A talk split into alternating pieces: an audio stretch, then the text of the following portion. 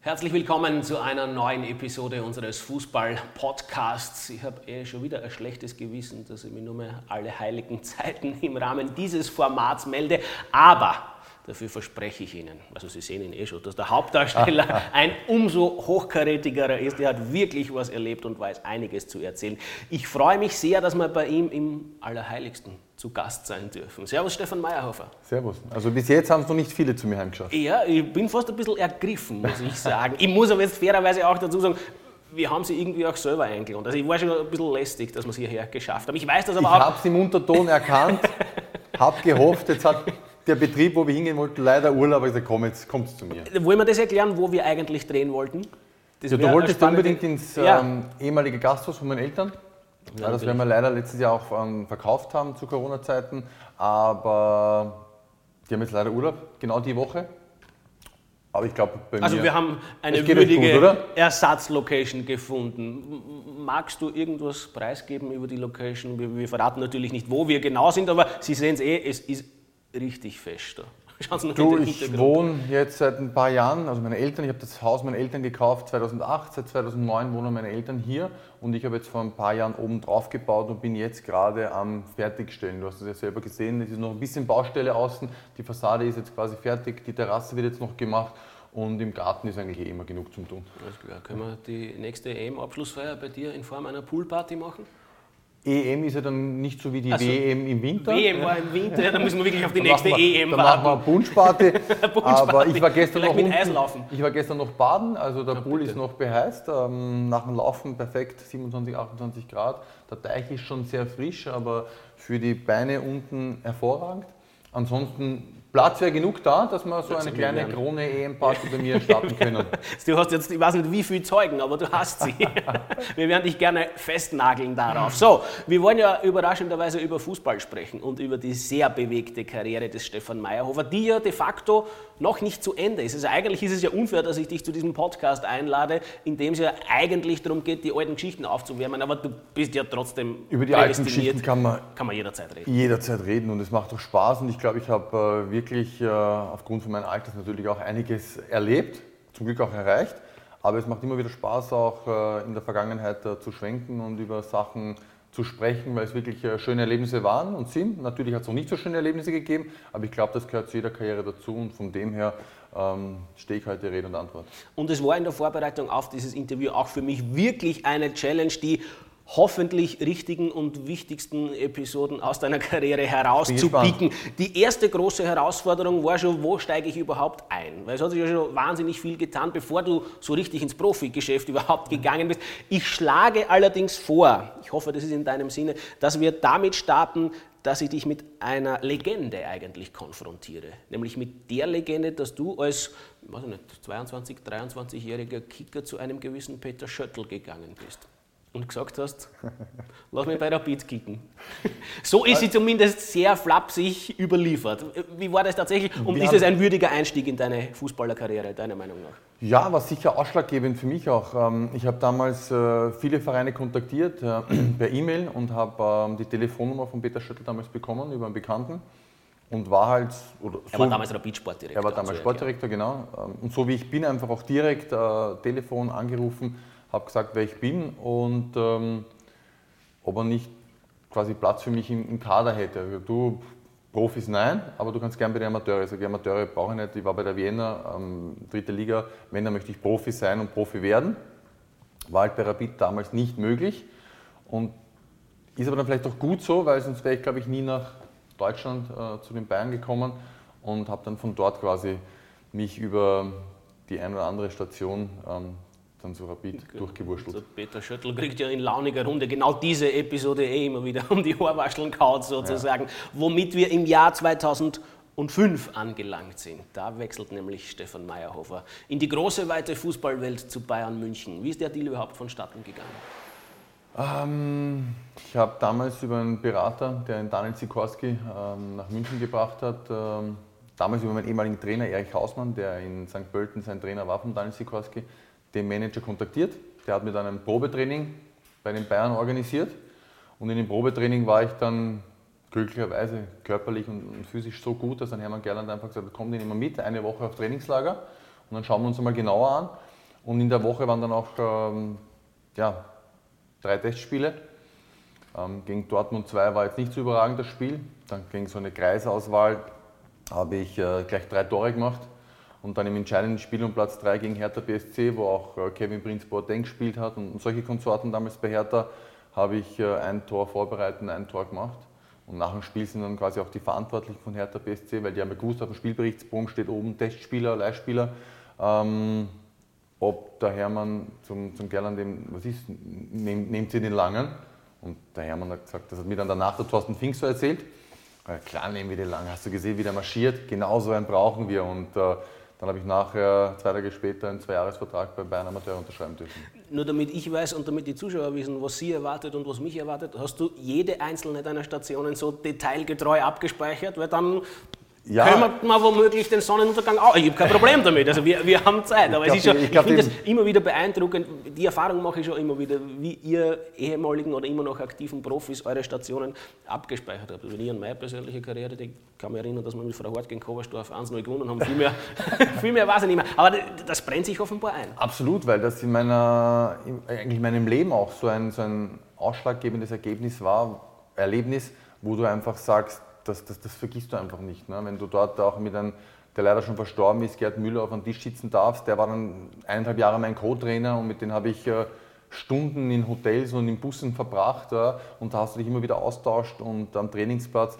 Und das sind einfach so Sachen, die du dann einfach auch nicht vergisst. Und wenn dir das dann auch nach dem Spiel oder nach dem Trainingslager auch ein, ein, ein Thorsten so erzählt, der damals dann auch mein Kapitän war, wie das dann wirklich dann passiert ist und der sich dann auch für mich gefreut und so, das hast du dir verdient, das hast du dir erarbeitet ne? und ich soll halt auch so weitermachen, dann vergisst man das einfach auch nicht ne? und das prägt sich dann ein. Und Stefan Meyerhofer hat es, hat ja schon angeteasert, damals mit sehr ruhmreichen Namen oder zumindest solchen, die sich später als solche herausstellen sollten, zu tun bekommen. Hermann Gerland ist schon gefallen, der Name Gerd Müller, Thorsten Fink, aber natürlich auch Hummels, Guerrero, also das waren schon, Guerrero war glaube ich der, der dann gegen Rapid in der Champions League das Tor hineingenudelt hat. Also das waren keine ganz schlechten des Weltfußballs. Nein. Aber du, Entschuldigung, wenn ich da diese Steilvorlage noch hinhauen darf, ich glaube, du sagst selbst, der eigentlich herausragende Kicker damals war ein gewisser Daniel Sikorski, ein Österreicher. Daniel war bis zu seiner ersten Verletzung unglaublich. Ähm, da hat Bayern einfach auch, was das, das Scouting betrifft, quasi das, was jetzt Red Bull Salzburg macht, hat damals äh, die Bayern einfach. Er war damals auch auf dem Zettel bei Inter Mailand, war dort auch auf Probetraining, hat sich aber dann aufgrund seiner Schulausbildung auch äh, für den Weg nach München entschieden. Auch wegen der Sprache und natürlich Bayern München ist Bayern München, er war auch oder ist ein riesen Bayern München Fan. Und ähm, das hat mir eigentlich leid, weil wir ein gutes Stunde waren. Ähm, er war jetzt nicht ganz so schnell wie Jimmy Hoffa, aber ich habe mich mit Daniel auch genauso gut verstanden und wir haben wirklich viele Tore gemacht und richtig gute Partien abgeliefert, eben bis zu seiner Verletzung. Und dann hat er quasi fast ein Jahr gebraucht, bis er wieder so in, in die Spur kommt. Und dann haben wir eigentlich nur noch hinten raus ein paar Spiele miteinander bestritten. Dann bin ich halt nach eineinhalb Jahren dann nach Koblenz gewechselt. Ne? Aber die Zeit mit Daniel war immer intensiv, lustig. Ähm, wir haben viel Zeit miteinander verbracht und ähm, war auf jeden Fall auch einer der, der ja, besten Spieler, mit denen ich vorne aufgeigen habe dürfen. Noch schnell einen Satz vielleicht zu Hummels, weil dann müssen wir schauen, dass wir Meter machen und dass wir weiterkommen. äh, wie viele seiner Außenrisspasses hast du verwerten können? Anders gefragt, ein wie dankbarer Abnehmer seiner Außenrisspasses warst du?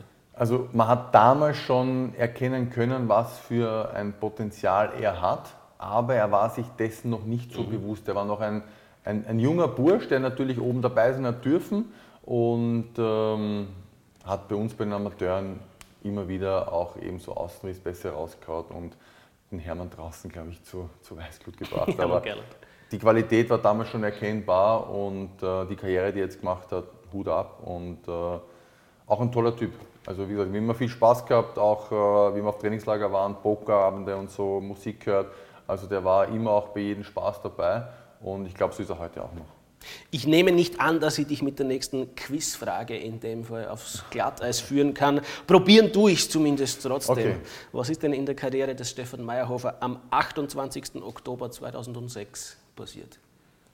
Das war die Einwechslung gegen Eintracht Frankfurt in der 89. Minute und äh, bin reingekommen für den Claudio Pizarro der auch immer wieder einen guten Spruch drauf gehabt hat. Aber das war für mich auch einfach, ich bin damals zu den Amateuren gekommen und mein Ziel war, dass ich früher oder später einmal für die Profis spielen darf. Und dieses Ziel habe ich mir selbst erarbeitet. und äh, dann damals noch von 69.000 Zuschauern im ausverkauften Allianz äh, Arena, Stadion ist Stadion in Hütteldorf, äh, auflaufen zu dürfen, war schon ein, ein, sehr spezieller Moment in meiner Karriere. Trainer Felix Magath, der hat was von dir gehalten oder war wie wahrnehmbar als Spieler? Also so wie der, ich bin ja noch immer bei Sie mit ihm, wie der Herr Magath einfach ist, ähm, ein, ein, ein, Fußballfachmann, für mich sondergleichen. Jedes Mal wieder, wenn ich ihn getroffen habe und man sich ausgetauscht hat und über Sachen gesprochen hat, ist das so dieser, dieser Respekt einfach. Ne? Ähm, wenn man einfach die Karriere von ihm einfach so Revue passieren lässt, was der alles als Spieler und als Trainer erreicht hat und ähm, man sich dann mit ihm einfach austauscht und dann einfach da sitzt und den Tee trinkt und rührt und äh, ich halt einfach als Spieler wahrnehmen habe dürfen, was für ein beinharter Trainer er dann einfach am Trainingsplatz ist. Ähm, unglaubliche Person. Ich bin extrem dankbar, dass ich ihn in meiner Karriere als, als Trainer haben habe dürfen, weil er mir auch ähm, einiges gezeigt hat und auch äh, mit seiner Art und Weise, wie er das rübergebracht hat, glaube ich, äh, für mich auch extrem wichtig war damals.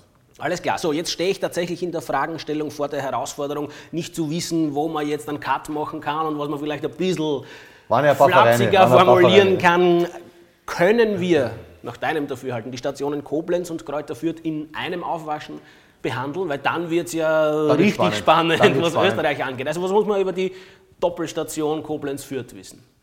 Ich wollte einfach damals, ich hätte verlängern können bei den Bayern, ähm, halt leider nur für die zweite Mannschaft. Und ich habe halt damals den Hermann auch erklärt, den Gerland, ich möchte halt zweite Bundesliga spielen, weil ich halt auf mich aufmerksam machen möchte, aufgrund äh, der Heim-EM 2008. Und dann bin ich halt eben nach Koblenz gegangen, habe dort mitgeholfen, nicht abzusteigen. Das hat funktioniert. Bin dann ähm, von Bruno Labbadia kontaktiert worden, der mit Fürth einfach äh, ein Team aufbauen wollte, das um den Aufstieg mitspielt. Was dann eigentlich auch relativ gut funktioniert hat für die Mannschaft. Für mich persönlich nicht, aufgrund meiner Verletzung. Und deswegen ist dann im Winter ähm, 2007, 2008 der Anruf aus Hütteldorf gekommen ähm, Ali Hördenagel hat dann dort die Zügel gehabt mit Peter Backult und ähm, die waren ein Punkt hinter Red Bull Salzburg. Es waren noch zwölf Spiele und ich habe gewusst, da kann ich um einen Meistertitel mitspielen und ich wollte einfach immer um Titel mitspielen. Und ähm, es hat dann leider nicht mit der Heim-EM 2008 geklappt. Auch Aber ein Thema, das da draufsteht natürlich. 2008, das Frühjahr war für mich einfach ein irrsinniger Push und mit Rapid gemeinsam leider bis dato der letzte Meistertitel, der nach Hütteldorf gegangen ist.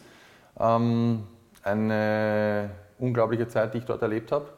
Also die eineinhalb Jahre bei Rapid waren für mich persönlich mit Abstand, glaube ich, was die Tore angeht, äh, meine beste Zeit als Stürmer. Aber da muss ich die jetzt schon ein bisschen bremsen. Jetzt müssen wir das Abenteuer Rapid natürlich schon ein bisschen ja, aufdröseln. War ein Abenteuer, definitiv. da war schon einiges dabei. Also ich denke an dein Debüt gegen Hüfmer Sturm Graz, glaube ich, Einwechslung für Mario Basina. Richtig spannend wird es dann im März 2008 beim Wiener Derby, das Phantom von Hütteldorf wurde geboren. Was fällt dir denn dazu Also mein ein? erstes Spiel für Rapid habe ich gemacht in Kärnten Kärnten gegen Austria Klagenfurt. Mhm. Jimmy Hoff hat damals ein unglaubliches Tor gemacht. Ähm, ich habe mit Kunstrasensschuh gespielt, mein erstes Bundesligaspiel, mhm. weil das Stadion keine Rasenheizung damals gehabt hat und der Platz nicht bespielbar war sonst. Wir haben es aber durchdrücken müssen, weil ja kein Platz mehr war mit der Heim-EM und und und. Jetzt haben wir da damals gespielt. Mein erstes Tor habe ich gegen Sturm Graz damals dann gemacht. Ach, das genau. Tor war das erste, sowas. Und äh, ja, dann danach ähm, mein erstes Derby, ich war eigentlich richtig angepisst und angefressen, dass ich nicht von Beginn an mhm. spielen habe dürfen. Aber ich glaube, ähm, da hat man einfach auch dann den Trainerfuchs Peter Backold gesehen, weil er gemeint oder gewusst hat, wenn ich in langen draußen lasse, dann bringt man in der letzten halben Stunde, glaube ich, alles und kann die Partie entscheiden. Und genauso ist es dann gewesen mit meinen zwei Toren. Ähm, ich habe damals halt mit Maske spielen müssen aufgrund meiner ähm, ja, Nasenbeinfraktur. Und ähm, die Woche war eigentlich sowieso speziell, weil wir unter der Woche das Derby hatten, dann am Ostersonntag das Spiel gegen Red Bull. Da nehme ich dir vielleicht auch als eine Frage vorweg. Allerdings. Was dann auch quasi äh, oder in die Geschichtsbücher eingegangen ist. Und ähm, das waren einfach unglaubliche Wochen und Monate im Frühjahr, wo für uns als äh, Rapid-Mannschaft extrem viel aufgegangen ist. Ähm, ich habe damals noch im Lokal meiner Eltern hin und wieder auch ausgeholfen und mitgeholfen und da war ein Stammgast, ein riesen Rapid-Fan, ja, und hin und her. Und wenn wir Meister werden, sage ich, du, von den zwölf Spielen, wenn wir zehn gewinnen, werden wir Meister und wir haben elf gewonnen. Und äh, ja, war einfach ein unglaublicher, unglaublicher Lauf. Ich mag nur kurz auf diese Phantomgeschichte ansprechen. Ich weiß nicht, ob die Causa wahrscheinlich für dich eh schon verjährt ist und ich weiß auch nicht, wie viel du darüber noch sprechen magst. Ist eh dir überlassen. Ich stelle die Frage trotzdem, weil in der Vorbereitung auf dieses Interview mein Kollege Markus Rattenböck, liebe Grüße Ratti an dieser Stelle, mir einen Ausdruck aus dem Jahr 2008 unter die Nasen gelegt hat und er hat gesagt, schau her, was ich damals geschrieben habe für eine Geschichte, was der recherchiert hat, nämlich dein spezielles Verhältnis zu Rubin Okotje damals. Der hat ja im darauffolgenden Derby, glaube ich, ein oder zwei Tore gemacht und dann sich revanchiert mit diesem Maskenjubel und dann so, so verbal, basierend auf dieser Geschichte zumindest, äh, beruht diese Annahme, ein bisschen die Fetzen geflogen zwischen Okotje und dir. Was war denn da los? Ja, also es war ja dann eigentlich nur mehr noch so medial. Mhm. Da hat man sich ja einmal den Ball hingehauen, einmal den Ball und äh, ich habe kein Problem mit Rubin. Wir waren damals äh, Spieler, er bei der Austria, ich bei Rapid, die einfach auch ein bisschen Derby anheizen wollten. Und ich glaube, äh, da wären äh, viele Rapid-Fans, aber auch Austria-Fans froh, wenn sie solche Spielertypen mhm. in den Reihen hätten, die dann vielleicht auch ein bisschen was für die Stimmung machen. Ja, ihr natürlich noch dazu, weil ich glaube, das ist schon so ein bisschen auch abgeflacht. Ne? Da geht ja vielleicht jetzt ein bisschen was auf Facebook oder auf Instagram raus. Ne?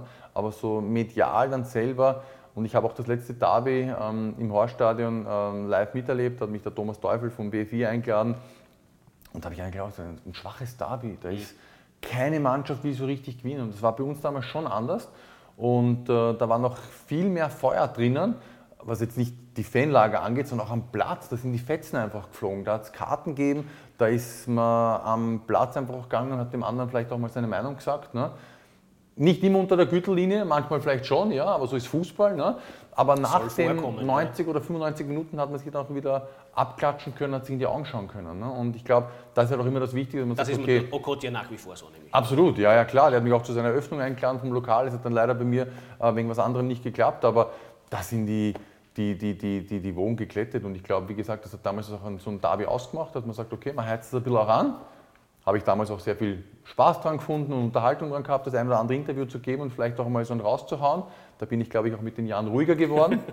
Was das Alter betrifft, das eine oder andere graue Haar ist ja dazugekommen. Ja, Aber es hat schauen, in der Zeit damals schon ähm, Spaß gemacht. Und ähm, ich glaube, das würde dem Fußball heutzutage auch hin und wieder gut tun, wenn solche Typen noch vermehrt da wären. Alles klar. So, die nächste Frage würde ich gerne folgendermaßen gestalten. Ich schmeiße dir ein Stichwort hin und dann glaube ich, kann ich auf einen Kaffee oder eine Runde schwimmen gehen, weil darüber kannst du wahrscheinlich eine eigene ein paar, Podcast... Ein paar Meter Holz unten zum Schwimmen. ja, oder irgendein Hocken kannst du mir geben für die nächsten zehn Minuten. Darüber kannst du, glaube ich, locker eine eigene Podcast-Serie gestalten. Dein Thema lautet Ostersonntag 2008. Ostersonntag 2008, also es fängt einmal so an, dass wir am Samstag in Hütteldorf weggefahren sind, meine äh, Mutter eine Bananenschnitte gemacht hat. Oh. Und wie wir vom die Start haben wir übrigens auch kennengelernt, die Mutter. Ich darf ich das schnell ausplaudern? Meine erste These war, das kann unmöglich die Mutter sein. Da ist irgendein Tippfehler in der, in der Geburtsurkunde. ja. ja, irgendeine, irgendeine Affäre oder was. Ja, ja. Na, hat sich gut gehalten, meine Mutter. Ja. Ist, ähm, hat uns damals verköstigt und wir sind von Hütteldorf weggefahren und wie wir Auhof auf die Autobahn auffahren, war die Bananenschnitte schon weg so gut war Also der Wegproviant bis nach Salzburg hat nicht ganz das gereicht. professionelle Vorbereitung. Ja, aber. Hast du Backkult mitgekriegt? Der hat auch ein Stück gegessen. Ja, wirklich? Der Zocki ist nochmal hintergekommen, wollte ah. noch ein Stück haben, aber es war dann schon alles weg. Also was jetzt Peter Backkult? Wir dachten immer, du bist der harte Hund und lässt nichts durchgehen und dann wird Bananenschnitten gegessen. Ja. Es waren noch andere Zeiten, waren noch andere Zeiten, ja. So hat das eigentlich angefangen. Bier vielleicht dazu? Na, Bier hat keins geben. Ich trinke sowieso kein Bier, ah, ja. muss mich glutenfrei ernähren. Ähm, ich weiß dann auch noch, dass wir in einem Hotel waren, das drinnen so einen leichten äh, Sportplatz gehabt hat mit Kunstrasen. Da haben wir am Vormittag das Aktivieren gemacht und haben noch so ein bisschen so Kleinfeldfußball gespielt. Und was dann abgegangen ist dort im Stadion mit der Kulisse ähm, der Kunstrasen, war oder habe ich in meiner Karriere so bis dato auch noch dann, glaube ich, nie wieder wirklich so erlebt, dass man einfach sagt, okay, in den ersten 20 Minuten die ersten vier Schüsse, alle waren drinnen. Ähm, dann kurz vor der Halbzeit noch das fünfte gemacht. Du hast, glaube ich, zwei gemacht vor der Halbzeit, oder? Genau, ja. Und ähm, dann kommst du in die Kabine, alle da oben von Adrenalin und Freude und allem drum und dran. Und ich glaube, er hat selber auch nicht gewusst, was er eigentlich sagen soll. Er hat dann halt ein bisschen beruhigt, die, die, die Jungs runter zum Holen und ähm, hat dann, glaube ich, auch so halt so Floskeln rausgehört, von wegen, das Spiel ist noch nicht vorbei und wir müssen aufpassen und wenn jetzt Salzburg rauskommt und vielleicht gleich ein Tor macht, dann, dann könnte es nochmal eng werden und wir haben uns halt alle angeschaut, es steht 5-0, ja, also wir lassen uns das heute nicht mehr nehmen. Ne? Also das war mein Gedanke, was die anderen dachten, kann ich jetzt nicht sagen, aber ich habe halt schon in den Gesichtern von meinen Kollegen gemerkt, dass wir uns das heute nicht mehr nehmen lassen und äh, dann sind wir halt eben rausgegangen, es wird zurückgespielt auf Hannes Eder, langer Ball auf mich, ich verlängere, Jimmy Hoffer, zack, bumm, 6-0 nach 7, 8 Sekunden, zweite Halbzeit. Und dann haben wir auch nur mehr noch lachen müssen. Das haben wir auch gesehen beim Torjubel von Jimmy, wie er lacht. Und, und Barkold hat sich explizit bemüht, sich nichts anmerken zu er hat Dem war es fast unangenehm, wie ihm ja, die Kamera beim Lachen erwischt ja, hat. Und ich glaube dann auch, aus Respekt als Trainer, seinem Trainerkollegen gegenüber, und das war halt dann auch Giovanni Trapattoni, wollte er sich das halt dann auch dementsprechend ähm, nicht so anmerken lassen, was dann in den Videos natürlich auch dann zusammengeschnitten worden ist, halt dann auch immer wieder lustig rüberkommt. Aber für uns als Mannschaft, als, als, als Spieler war es äh, ein absolutes Highlight. Also absolut spannend, dir zu lauschen. Ich glaube, wir müssen da mehrere Teile machen, sonst kommen wir gar nicht weiter. Also es gäbe dann natürlich noch den Meistertitel 2008 zu besprechen, den hast du eh schon angeteasert. Es war dann, glaube ich, ein 13-0 gegen Alltag im Hanapi-Stadion, das ja. dann alles fixiert hat. Das Jahr 2008 war überhaupt erstaunlich ereignisreich in deiner Karriere. Auch deswegen, weil ich jetzt nämlich ein bisschen ein unangenehmeres Thema ansprechen muss und das ist die verpasste Europameisterschaft 2008 liege ich sehr weit daneben, wenn ich dir jetzt einmal ganz frech unterstelle, dass das in schwachen Stunden immer noch ein bisschen nagt an dir, dieses Thema? Ja, ähm, ich war jetzt bei euch im Sommer eingeladen und habe das ein oder andere Spiel mit dir kommentieren dürfen. Wenn du dann einfach sagst, EM, das Vergnügen ist ein, übrigens, für mich zumindest. Ein Highlight und da selber als Spieler dann vielleicht nicht die eine oder andere Minute zu bekommen, tut schon weh, war extrem bitter damals. Ich habe es dann einfach schade gefunden, weil ein, ein, ein Hickesberger damals zu mir in einem Einzelgespräch gesagt hat, dass sich zwischen mir und Marc Janko entscheidet. Und im Endeffekt waren beide nicht dabei. Und das kränkt mich dann einfach schon, weil ich bin schon auch einer, der so erzogen worden ist, dass wenn ich was sage, dann, dass ich dazu stehe. Und das ist halt in dem Fall dann einfach nicht so der Fall gewesen. Da ist mir was Falsches versprochen worden. Ähm, ich wäre gut drauf gewesen, ich war topfit. Ich glaube, ich war quasi in der Verfassung äh, meines Lebens damals, ähm, habe den positiven Schwung von Rapid mitgenommen habe das aber dann nachher auch umgemünzt, ähm, gemünzt, gemünzt in, in positive, mir, mir nicht aufgefallen. in positive Energie und habe dann danach im Herbst ähm, ja, doch einige Tore für Rapid gemacht, wichtige Tore. Ähm, nur für die Champions League Quali hat es nicht gereicht. Leider, leider. Das war mit Famagusta ein, ein, ein Trauerspiel sondergleichen. Da werden wir irgendwann ähm, noch darauf zurückkommen, ja. auf das Thema Champions League Quali. Ja. Ich entschuldige mich nein, jetzt schon. Nein, das gehört ja dazu und das ist auch so. Ne? Ähm, möchte halt noch den Marc noch erwähnen, den hat das, glaube ich, damals auch sehr gewurmt, nicht dabei zu sein und hat dann auch an, an sich gearbeitet und hat dann auch eigentlich eine unglaubliche Saison hingelegt mit, mit Red Bull und mit damals 39 Toren. Also auch unglaublich. Ne? Hickersberger, glaube ich, sieht ja in der Zwischenzeit sogar anders, deine Nicht-Nominierung. Er hat sich damals 2016 bei mir, wie das war, bei der EM waren wir gemeinsam im Interview in St. Pölten, hat das mir dann damals gesagt, dass er nach, ein, nach 15 Minuten beim Kroatien-Spiel am Anfang schon gewusst hat, es war ein Fehler, dass er mich nicht mitgenommen hat. Ja, noch einmal ein, ein, ein Stich in eine offene Wunde. Schade leider. Gut, sie wird weiß ich nicht, aber ich nehme an, sie wird heilen, die Munde, ja. früher oder später. Ähm, als therapeutische Maßnahme schlage ich vor, wir sprechen jetzt wieder über ein absolutes Highlight, eine Sternstunde in der Karriere des Stefan Meyerhofer. Eine Sternstunde, über die dann selbst die größten Kritiker von Stefan Meyerhofer gesagt haben. Und derer soll es ja ein, zwei gegeben haben. Gibt es heute noch. Ja. naja, um ehrlich zu sein, kicken kann er nicht. Aber wenn ich ehrlich zu mir selber bin, um in der Premier League spielen zu dürfen, wäre ich Fuß rübergegangen nach England. Fast also später, ne? später ja, ich wollte den Namen nicht im Mund nehmen, aber der hat es eh öffentlich ähm, gesagt.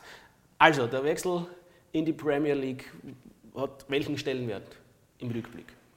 Einen sehr, sehr großen, weil, wie gesagt, ich habe mir in meiner Karriere immer Ziele gesetzt und die Ziele waren natürlich immer sehr hoch und äh, ich habe die Latte von Mal zu Mal, glaube ich, immer wieder auch für mich selber höher gelegt, weil ich war halt äh, Regionalligaspieler bei Bayern München, der zweiten Mannschaft und habe einfach gesagt, ich möchte irgendwann mal bei den Profis spielen. Und dann habe ich mir das erfüllt, bin sogar Champions League auf der Bank gesetzt bei den Bayern und dann war da trotzdem irgendwann das Ziel, obwohl ich schon bei Bayern war, ich möchte irgendwann in der Premier League spielen. Das war mein Ziel. Und wenn du natürlich äh, 20 Monate vorher noch in der Landesliga in Langendorf gekickt hast, zu sagen, du möchtest irgendwann in der Premier League spielen, dann ist das schon sehr weit hergeholt. Aber ich habe halt auf meine Stärken bewusst gehofft auch Natürlich aufgrund meiner Statur, und meiner Größe ist klar, dass ein gewisser Vorteil auch da ist. Aber auch fußballerisch, glaube ich, habe ich den einen oder anderen Leckerbissen in meiner Karriere auspacken dürfen. Und äh, im Endeffekt habe ich es mir hart erarbeitet, dass ich dann wirklich, ähm, ich glaube, der vierte oder fünfte Spieler war, der direkt von der Bundesliga nach England gewechselt ist. Mittlerweile sind ein paar dazugekommen, aber damals zu der Zeit war es natürlich noch äh, ja, Seltenheitswert. Erstes Spiel für Wolverhampton gegen Blackburn. Was muss man darüber wissen?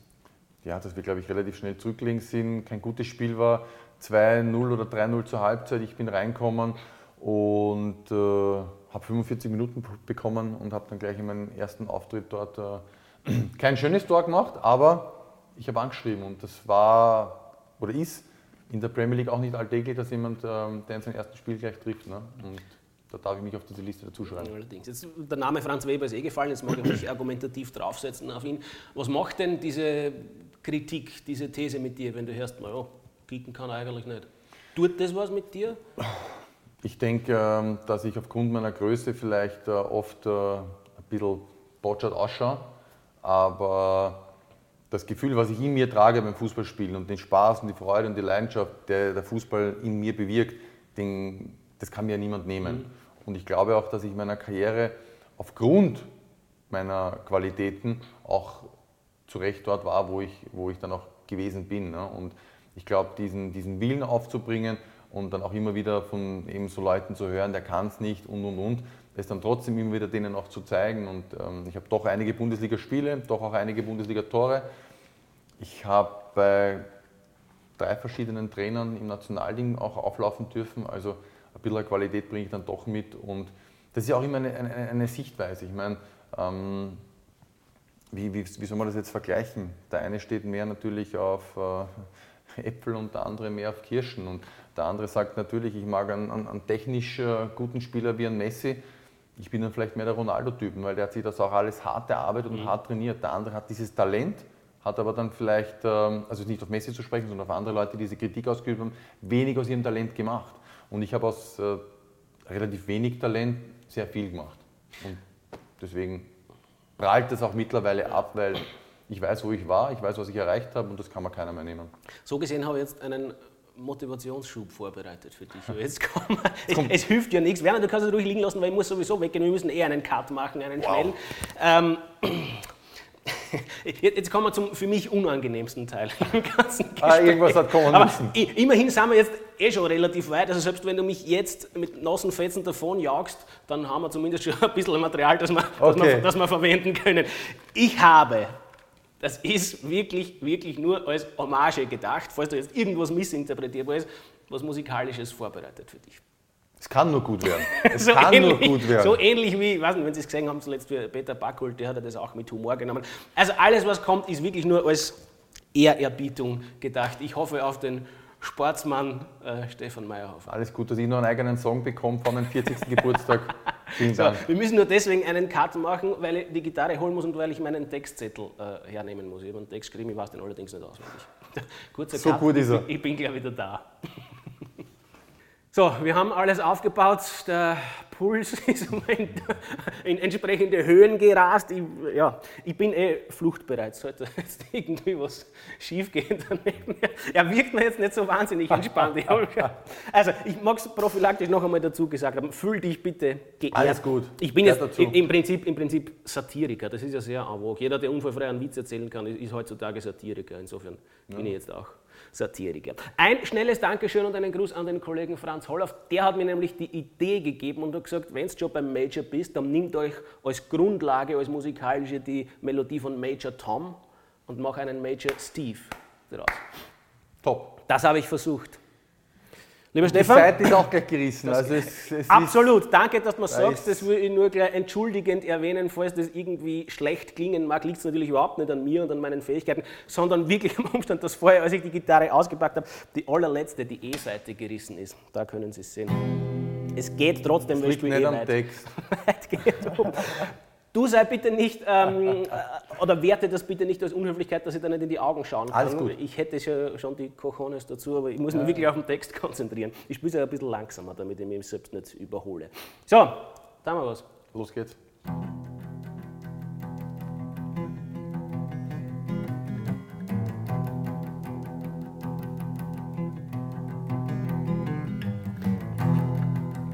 Leichtfüßig und schnell Flink wie ein Wiesel, geschmeidig und blinzell. Cool wie Vin Diesel, das Ballgefühl steht's mit. Dabei im Koffer, so cool war bei Rapid. Einst Jimmy Hoffa und dann gab's Major Steve. Der lief jetzt um im Gewand, im äußerst schicken, doch wenige im Land. Tun schlechter kicken, ein rotes Tuch dennoch. Für Abwehrrecken, denn Major hatte stets Kanten und Ecken und Kraft. Wie ein Schiff. Doch kam er an den Ball, war er völlig einfallslos auf dieser Erde. Genauso planlos wie groß, ab Technik wie Pferde. Völlig losgelöst von jeder Lehre stapfte der Major Steve über jeden Platz.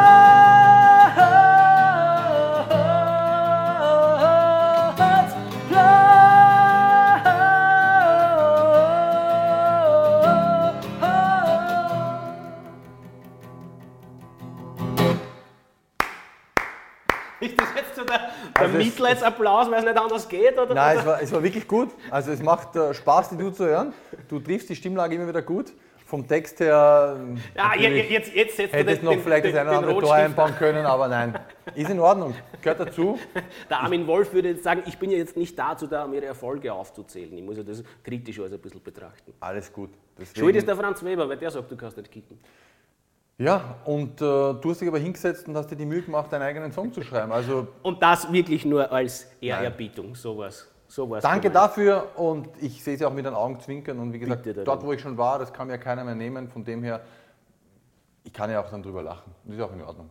Danke, Alles gut. Danke für deine Coolness, danke für deine Sportlichkeit. So, wir bauen wieder schnell um und dann reden wir weiter. Es gibt, weiter. Ja, es gibt ja noch immer einiges Cut zu erzählen, ohne, ohne gesangliche Einlage. So, wir bauen um, wir sind gleich wieder zurück. Und da sind wir zurück in der Casa del Mayor, so hast du es vorher flapsig so, schaut, so schaut's aus.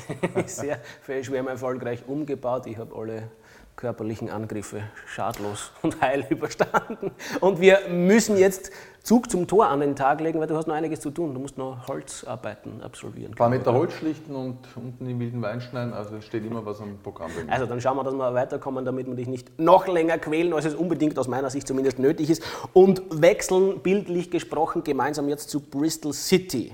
Denn dort hat Stefan Meyerhofer ein bis dahin weitgehend ungekanntes Talent offengelegt. Du bist aber ein guter Goalie offenbar. Definitiv. Das war eine lustige Geschichte. Ähm, wir haben schon äh, dreimal gewechselt. Ich bin im Spiel selbst erst eingewechselt worden. Ähm, Torhüter zusammenprallen mit dem gegnerischen Stürmer, Schlüsselbeinbruch, kann immer weiterspielen. Wir, wie gesagt, eben schon gewechselt. Keiner wollte irgendwie ins Tor. Und dann gesagt, komm, gib mir die Handschuhe. Ich stelle mich rein, weil Bälle werde ich eh keine mehr kriegen, muss nur verteidigen. Dann stelle lieber hinten drinnen und ein Verteidigungstor. Ne? Kann ich nur als Gewinner vom Platz gehen. Und im Endeffekt war es so, ich habe die Null gehalten, habe zwar jetzt keine Glanzparaden leisten müssen, aber trotzdem die Null. Wie viele Bälle hast du tatsächlich ich gespürt? Die, na, einen Schuss vielleicht. Die haben immer nur vorbeigeschossen, ich habe ein paar Abschläge rausgehauen. Bei einer Ecke habe ich mir überlegt, wenn die Eckball jetzt richtig gut kommt, weil die gedrückt haben. Ich glaube, das war damals Newcastle oder Nottingham Forest. Die wollten unbedingt aufsteigen. Und äh, wenn ich den Ball fange und raushaue und dann einfach selber loslaufen. Ne? Also ich habe da schon einen anderen Plan gehabt, ist halt dann leider nicht so weit gekommen. Alle immer gesagt, bitte auf Zeit spielen und lass da Zeit. Und dann haben wir eben das 0-0 ähm, drüber gebracht. Alles klar, DFB-Pokalfinalist bist du de facto. Was fällt dir dazu ein? Bin ich, ja. Ähm, bin damals von England nach Duisburg verliehen worden, habe ein wirklich tolles Jahr in Duisburg erlebt. Ähm, die Fans, das Stadion. Die sich vor kurzem erst wieder erinnert haben ja, an dich. Richtig, ja. Die Mannschaft. Ähm, der Trainer Milan Sasic damals, mein ehemaliger Mitspieler, der jetzt Sportdirektor ist, äh, Ivo Grilic. Wir waren schon eine richtig gute Truppe. Leider dann hinten raus haben sich ein paar ja, Ecken von dieser Mannschaft äh, verletzt, unter anderem dann auch ich mit meinem Mittelfußknochenbruch. Und deswegen haben wir dann im Finale, glaube ich, nicht so eine schlagfertige Truppe ähm, am Platz gebracht, die dann auch den Weg bis dorthin so geebnet hat, weil es waren dann einfach auch Siege dabei gegen Bundesliga-Vereine wie den 1. FC Köln, Wien gegen Kaiserslautern das waren schon auch Highlights in meiner Karriere, da in Köln damals das Tor, ähm, daheim ähm, gegen Kaiserslautern, dann nachher Cottbus, das Halbfinale, ausverkauftes Haus. Das war schon, die, die Pokalspiele mit Duisburg waren schon ja, legendär. Damals, glaube ich, fünf Tore oder was gemacht und äh, ein oder zwei vorbereitet. Dann im Finale leider nicht spielen können. Aber trotzdem Berlin ausverkauft. Äh, Pokalfinale war schon eine coole Geschichte zu diesen lapidaren Halbsatz von mir, den musst du jetzt bitte in aller Kürze erklären, weil ich gesagt habe, die Duisburg-Fans haben sich vor kurzem erst an dich erinnert. Es gab eine fetzige Choreografie. Du warst Hauptdarsteller. Ja, die haben ein Riesenbild von mir gemacht, Choreografie und irgendwie so nie den Glauben verlieren, weil ich halt immer auch einer war, der die Mannschaft gepusht hat und auch immer gesagt hat, wir können das und das erreichen und das haben wir dann damals in der Saison auch erreicht mit dem Einzug ins Finale. Und ähm, die spielen halt leider mittlerweile in der dritten Liga, wollen halt unbedingt wieder aufsteigen. Es funktioniert nicht so.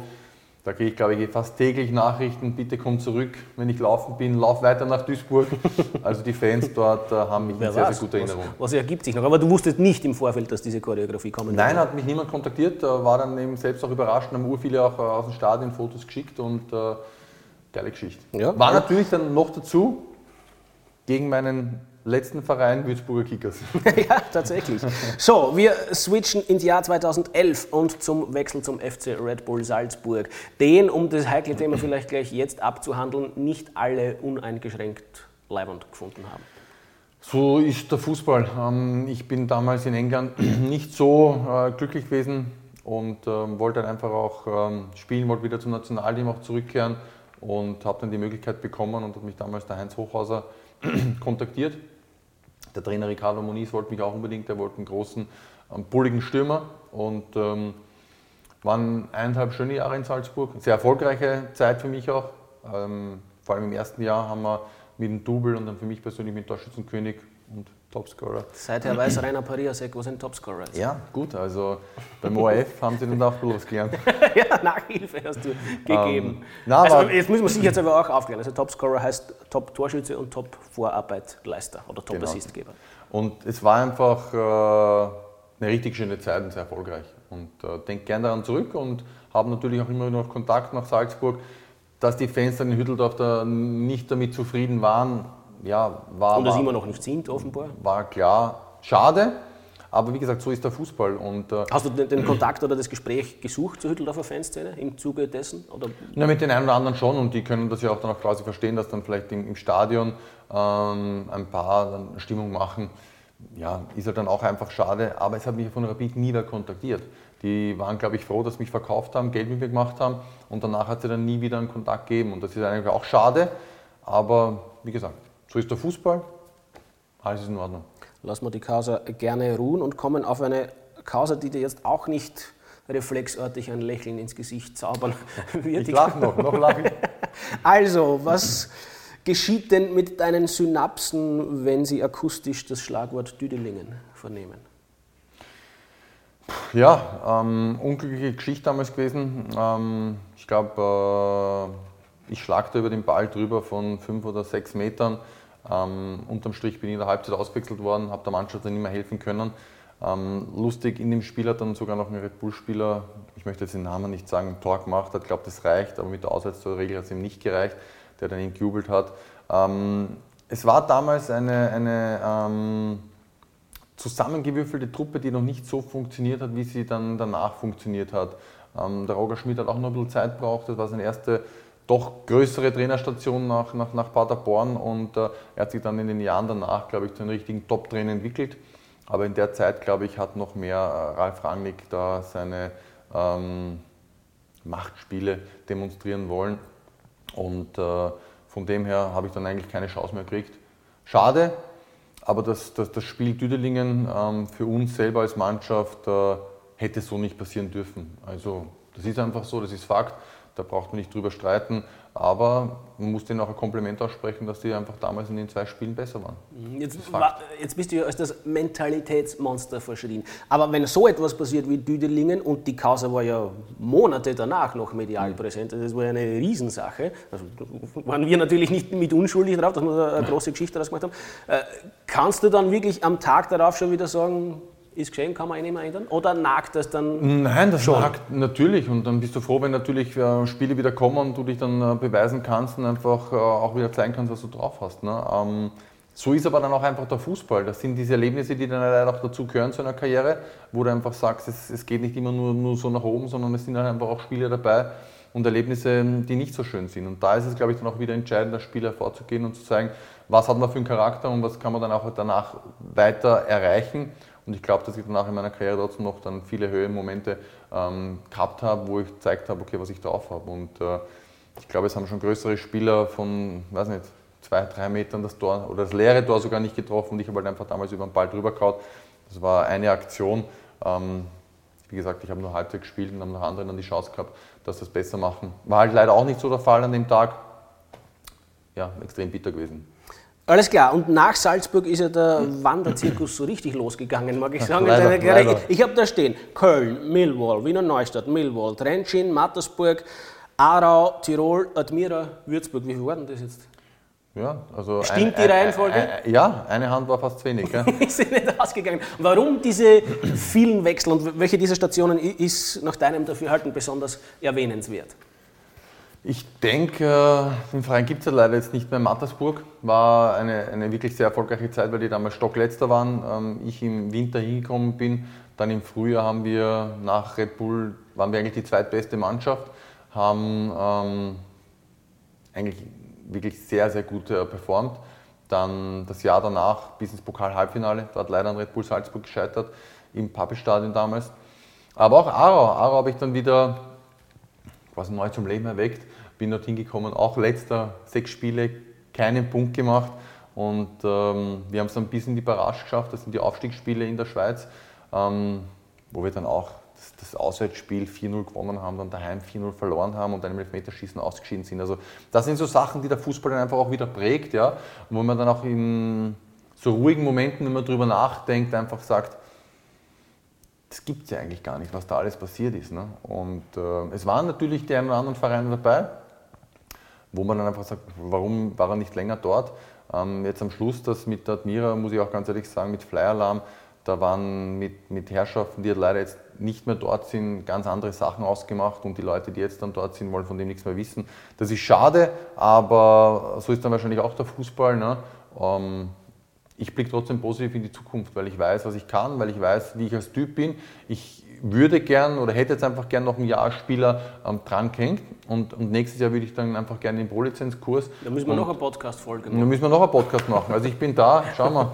ähm, nein, so ist der Fußball. Ähm, man kann nicht immer alles so planen, wie man das auch möchte. Aber das bringt halt auch immer wieder neue äh, Herausforderungen und Situationen mit sich. Und ich bin über jede Station, wo ich war, dankbar. Auch in Tirol, das, das halbe Jahr oder die paar Monate, auch mit dem, mit dem Ausbruch dann von Corona, mit ähm, Heimtraining, mit allem drum und dran. Ähm, war eine sehr lehrreiche Zeit. Ich habe tolle Menschen dort kennenlernen dürfen und dafür bin ich auch dankbar. Und ähm, im Fußball selbst ja, war ich halt dann vielleicht der Wandervogel hinten raus. Aber wie gesagt, das bringt mir, glaube ich, als Spieler, aber vielleicht auch für meine Zeit dann irgendwann danach als Trainer oder Sportdirektor, was für eine Funktion ich auch dann übernehmen werde oder bekomme die Chance, dann auch helfen, dass ich einfach dort bei vielen äh, Vereinen war, Einblicke bekommen habe dürfen, wie dort gearbeitet wird, wie man es besser machen könnte und das möchte ich dann irgendwann hoffentlich weitergeben. Das war ein, das ist definitiv der falsche Ausdruck, aber gemessen an den Erlebnissen in seiner Karriere wirklich kurzer Abriss der Karriere des Stefan Meyerhofer. Der war übrigens sehr spannend und interessant zu hören. Ich danke für deine Geduld und für deine Ausdauer und für deine Sportlichkeit. Und jetzt ab zum Holz machen. Danke, dass wir dich so lange quälen haben dürfen. Danke. Du hast den Papa schön grüßen. Die Watschen nehme ich entgegen, dass, nein, nein, wenn du zu spät, wenn du zu spät kommst. Bei Ihnen bedanke ich mich fürs Zuschauen. Ich glaube, es war wirklich was Spannendes dabei. Bis zum nächsten Mal. Machen Sie es gut.